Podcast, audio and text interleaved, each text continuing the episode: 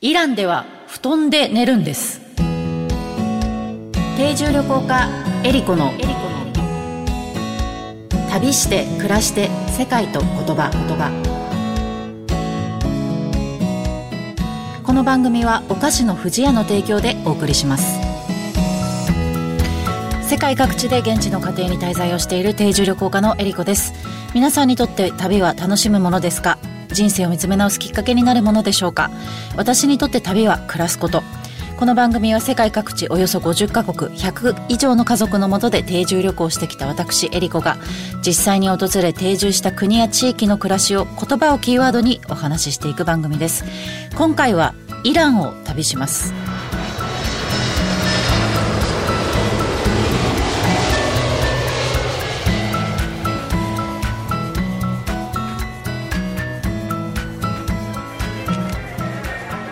イラン・イスラム共和国アゼルバイジャン、アルメニア、トルコなど7カ国と国境を接し、北はカスピ海、南はペルシャ湾に接しています。国土は日本の4倍、人口は8300万人の人たちが暮らしています。1万に、え、1200万人の人々が首都のテヘランに暮らしています。言語はペルシャ語。砂漠のイメージが強いですが、日本と同様に四季があり、夏は海のアクティビティ、冬は雪山でスキーなどが楽しめたりと、多様な自然環境があります。また古くからシルクロードの中継地点として豊かな文化があります。世界ではいろいろな言語が話されていますが、言葉にはその国の歴史や文化、習慣がぎゅっと詰まっています。言葉を知ればその国のことがより深く感じられます。今回の旅言葉は、サラームです。えー、サラームはですね、ペルシャ語でこんにちはという意味になります。まあ、挨拶で使う言葉ですね。えー、私はイランには2018年の春に、えー、約3ヶ月ほどですね、テヘラン、ホラマバード、ヤズドという地域に参加、参加所ですね、滞在をしました。えー、もともとこのイランに行こうと思ったのはですね、えー、昔イギリス人の考古学者で気候作家だったガートルートベルトさんという方がいらっしゃるんですけども、彼女はあのイラク建国の母とも言われているんですが、まあ、彼女のですね、まあ、伝記を読んで非常にこう感銘を受けてですね、このペルシャの土地に非常に興味を持ったっていうのがきっかけでした。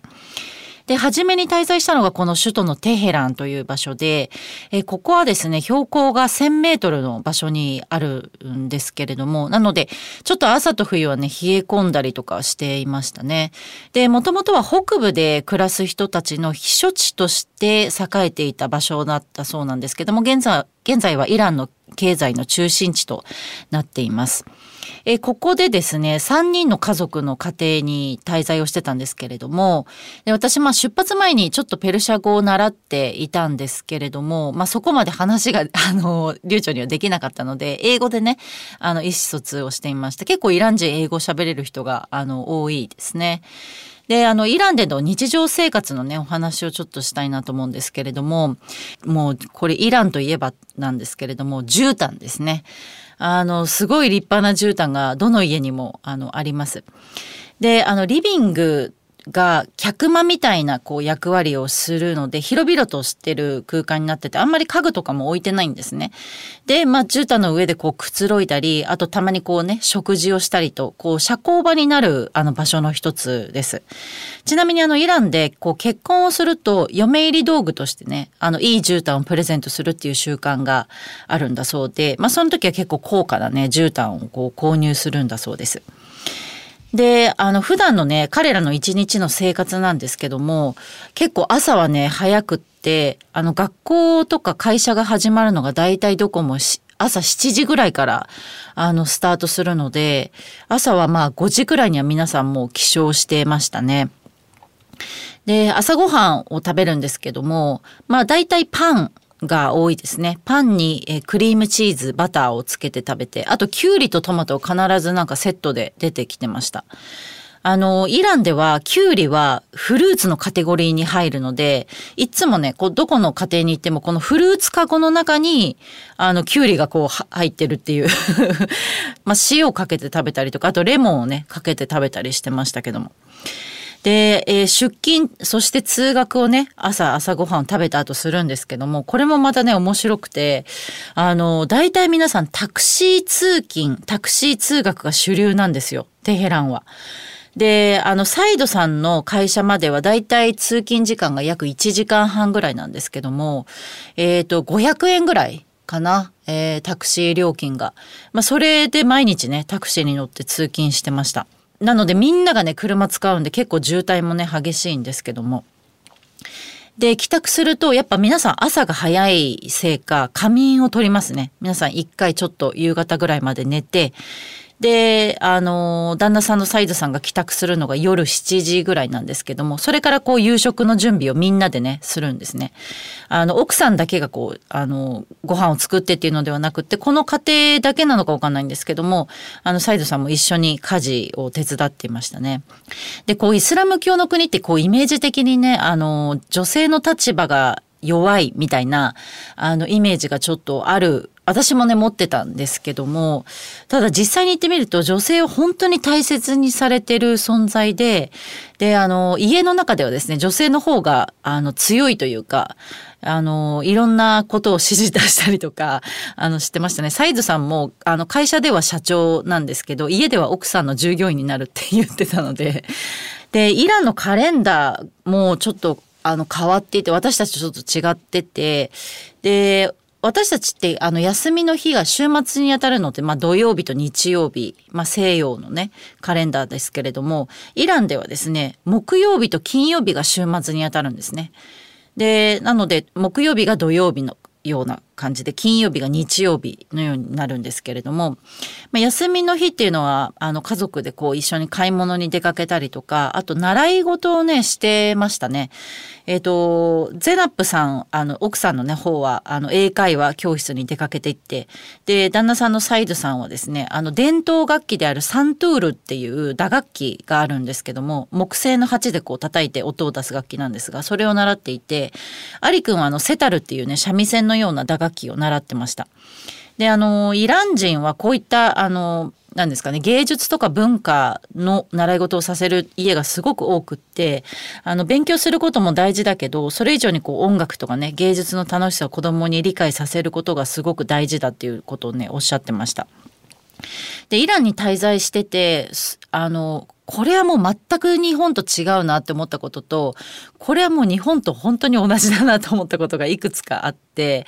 あの、まずね、似ていると思ったことがね、3つあるんですけど、まず1つが、あの、玄関で靴を脱ぐっていうことですね。まあ、ペルシャ絨毯ね、綺麗な絨毯なので、それ踏みつけないようにっていうのもあると思うんですが、ただね、下駄箱がないんですよ。なので、こう、玄関の前にこう、ずらーっと外に並べるような感じになってましたね。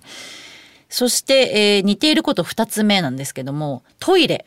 ですね。トイレが和式です。大体。どこも。あの洋式のトイレもある家もあるんですけど基本的に和式のトイレが多かったですね。ただトイレットペーパーがないんですよ。なので水でこう洗うタイプになっててホースがこう必ずトイレについてて、まあ、それでこう綺麗に洗うっていうのが、まあ、イラン式なんでちょっとね日本とはまあ紙を使わないっていう点では違うんですけれどもそれもあの和式のトイレなんだと思ってびっくりしました。そして最後3つ目なんですけど布団で寝るんです。あの、まさか外国に来て私布団で寝るなんて思ってもなかったんですけど、ここの部屋使ってねって言われて、あれでもベッドないなと思ったんですよね。えそしたら夜になったら、はいどうぞって言って布団がこう引かれた時に、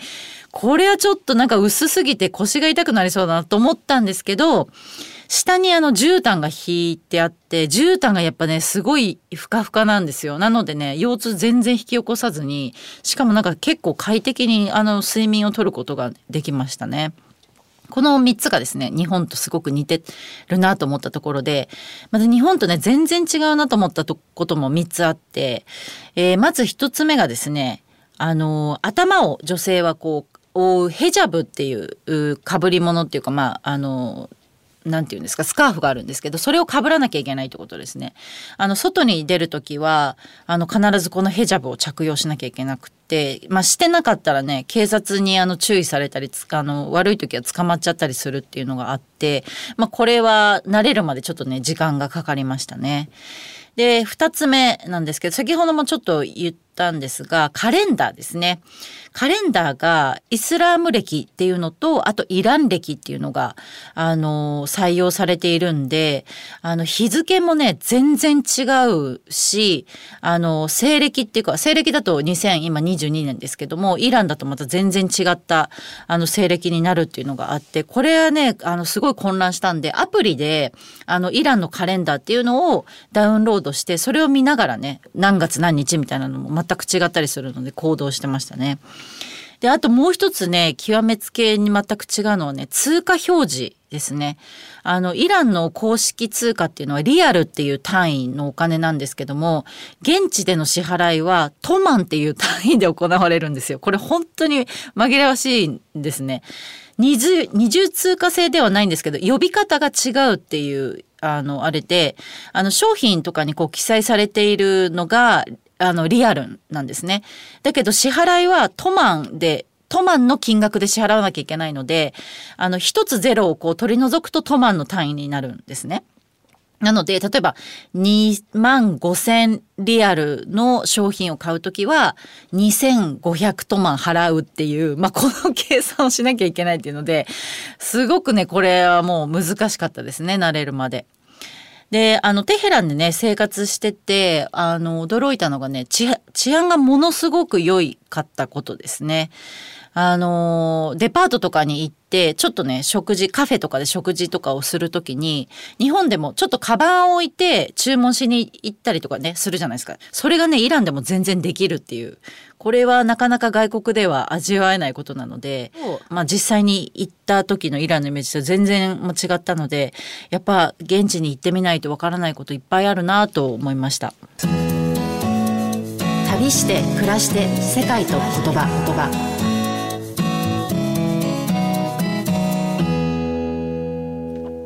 ここでお知らせです。クリスマスを最高にハッピーに。富士屋洋菓子店2022年のクリスマスは Precious Christmas for You をコンセプトに特別なクリスマスを過ごせるような洋菓子やギフトを多数取り揃えています。ショートケーキ発売100周年記念企画、ショートケーキ12の物語の集大成となる特別なクリスマスケーキも登場。国産小麦にこだわったスポンジにプレミアムシャンテリークリームと国産いちごを丸ごと6粒サンドし、上面には国産いちごを5粒飾りました。別添えのショートケーキ100周年ロゴ入りのマカロン側や限定デザインのオリジナルフォークと一緒にお楽しみいただけます。この他にも笑顔あふれるクリスマスを演出するケーキやギフトを取り揃えています。当日お買い求めいただける商品もございますのでぜひお立ち寄りください。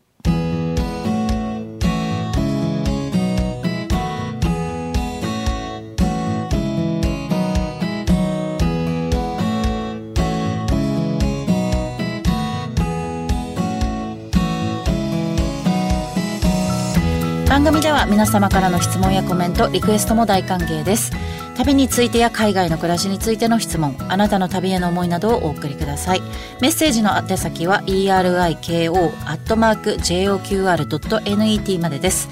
次回の旅の舞台もイランをお届けします。今回お話しした旅の様子は私のえりこ、えー、YouTube エリコチャンネルでも見ることができますのでぜひ覗いてみてください。それでは次回も旅しましょう。旅して暮らして世界と言葉。お相手は定住旅行家のえりこでした。ホダフェス。